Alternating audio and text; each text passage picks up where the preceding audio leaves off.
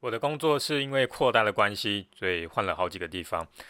那也因为这样子，我碰过非常多不一样的房东。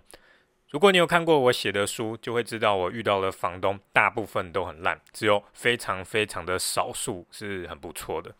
像是有一次我有遇过，就是那个房子原本就有漏水的问题，然后房东他直接花了一大笔钱把它修好之后，他就跑过来要找我付一半的钱。那我心里就想说，呃，这个人脑袋有问题吗？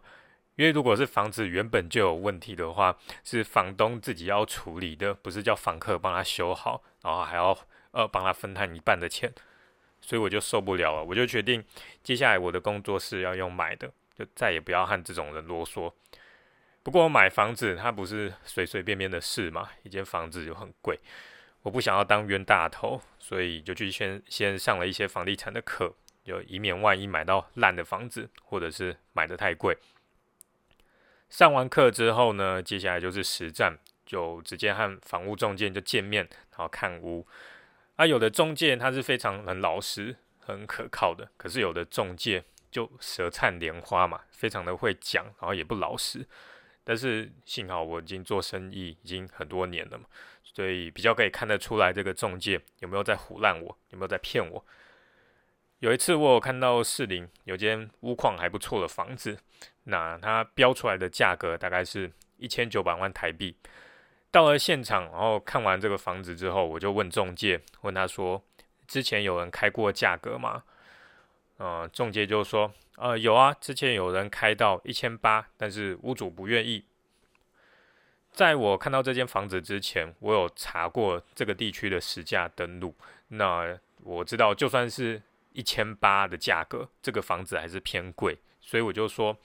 嗯，这样的话，这价格太贵了。哦，房仲就说：“那不然你想要开多少钱？”我计算了一下这个房子的合理的价格，然后就跟中介说：“这个房子要一千五到一千六左右，它才比较合理。”那房仲一听完我讲的价格，他就马上大声的说：“啊，不可能呐，屋主不可能会同意的。而且我告诉你，屋主开的价格已经很低了。”你在这一区绝对找不到这么便宜的房子啦。那房仲的气势非常的强，好像是要一口把我给吃掉那个样子。我就说，哎，不是吧？这一区同样屋龄跟同样类型的房子，一平的价格最多就是四十三到四十六万元。你这个开价，它已经超过非常非常多了嘞。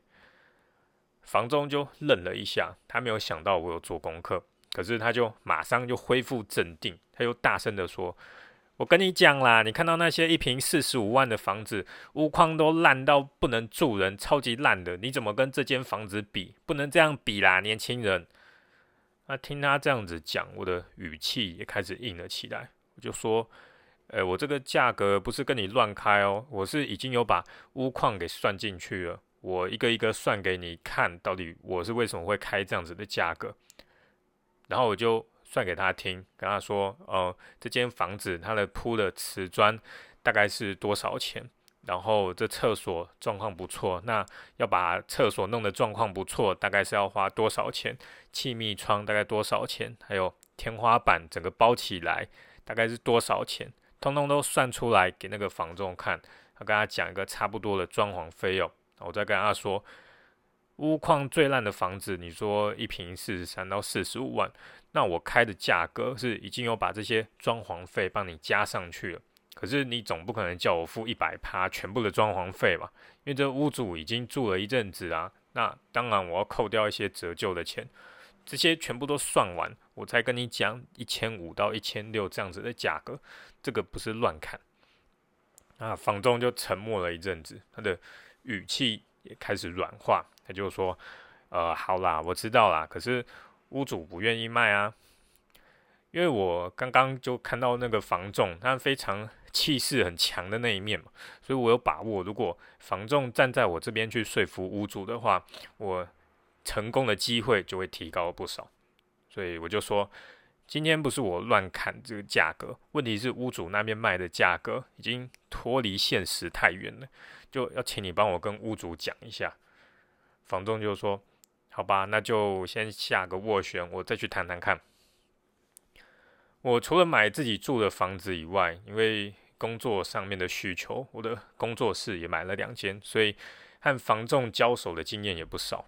其中一件事情非常的重要，那就是一定要做功课。查房子的实价登录是最基本的，用网络 Google 一下就可以知道最近几年那一带的房子大概都卖多少钱，甚至你可以看到你想要买的那间房子屋主当初是用多少钱买的。啊，不过如果那间房子是太久之前买的话，那就查不到了。查了实价登录之后，你会发现有一些房仲他很老实，他会跟你讲这一区房子的真正的价格卖多少钱。那你也会看到有些房仲，他很会用话术，他就偏偏挑这一区最贵的那个房子，他要跟你说，哦，这一区的房子就是卖这样子的价格。然后你也可以找那些懂装潢的朋友，了解一下各种材质还有施工的基本价格，才不会被那个房仲嘛，像我刚刚讲的，就用物况很好的借口，然后来跟你说这个房子要卖的贵非常多，其实没有。如果你稍微了解一下这些装潢的价格，你就会知道。屋况好的房子并不会贵到这种程度。那另外有时候也不是说房仲要骗你，而是那个屋主他会骗房仲。譬如说，有的屋主会跟房仲讲：“哦，他的房子里面的电线全部都有换新，所以要卖的比较贵。”那房仲就会这样子跟客人讲嘛。可是很少有房仲他会去查证说：“诶，这个电线是不是真的有换新？”要确认那个电线有没有换新，其实也很容易。你只要把那个电箱打开来，看看那个电线，电线上面会写年份，你就会知道是不是新的嘛。只是那些电箱有些你需要用工具才能开，所以你在看房子的时候，就是要记得带工具啊。房仲通常都会答应让你打开来看。在大部分的情况下，我们是没有办法和屋主直接见面。全部的流程几乎都是透过房仲，所以怎么让房仲站在我们这一边是非常关键，而不是说被房仲和屋主联手，然后被他们给吃死。做功课最重要的目的就是要让房仲知道你是懂的，不要再骗你了，这样他才会反过来帮助你去和屋主谈价格。毕竟有一些房仲他的话术真的太多了，像是我自己住的房子。我当初也是用很合理的价格买到的。像不久之前有个房仲，他带着客户去看我隔壁，因为我隔壁呃之前也要卖。那我因为好奇的关系，所以我也跟了过去看看。那个房仲他不知道我是邻居，我就随口问了一句说：“诶，这个屋主有期望要卖什么价格吗？”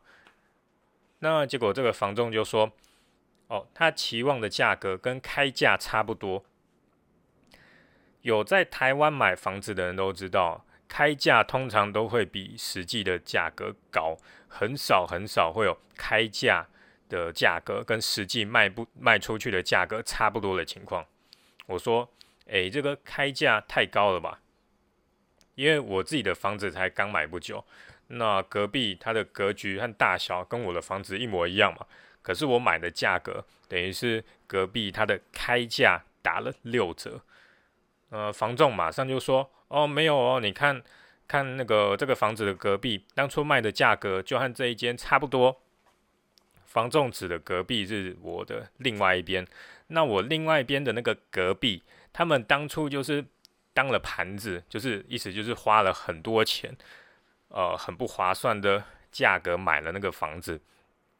格局大小也是跟我一模一样，可是他们就是花了比我多非常多的钱去买。那房东就很聪明嘛，他不会跟客人说：“哦，我我这间买到的价格，因为我这间买的很便宜又很合理啊。”他偏偏就是要挑整个社区里面买到最贵的那户人家来去跟客人讲。那听完他这样讲，我也没有再多说什么嘛，因为我只想要跟值得信任的房仲打交道啊。啊，没有必要跟这个会唬烂我、会骗我的房仲打交道。哦，那之后刚刚讲的那户卖很贵、买很贵的那户人家，我的邻居，他们不久之前把房子卖掉了，然后赔了好几百万。所以买房子真的是要尽量谈到合理的价格，不然会很惨。然后我刚刚开头讲到了我在看的那间工作室，最后也用非常合理的价格来成交了。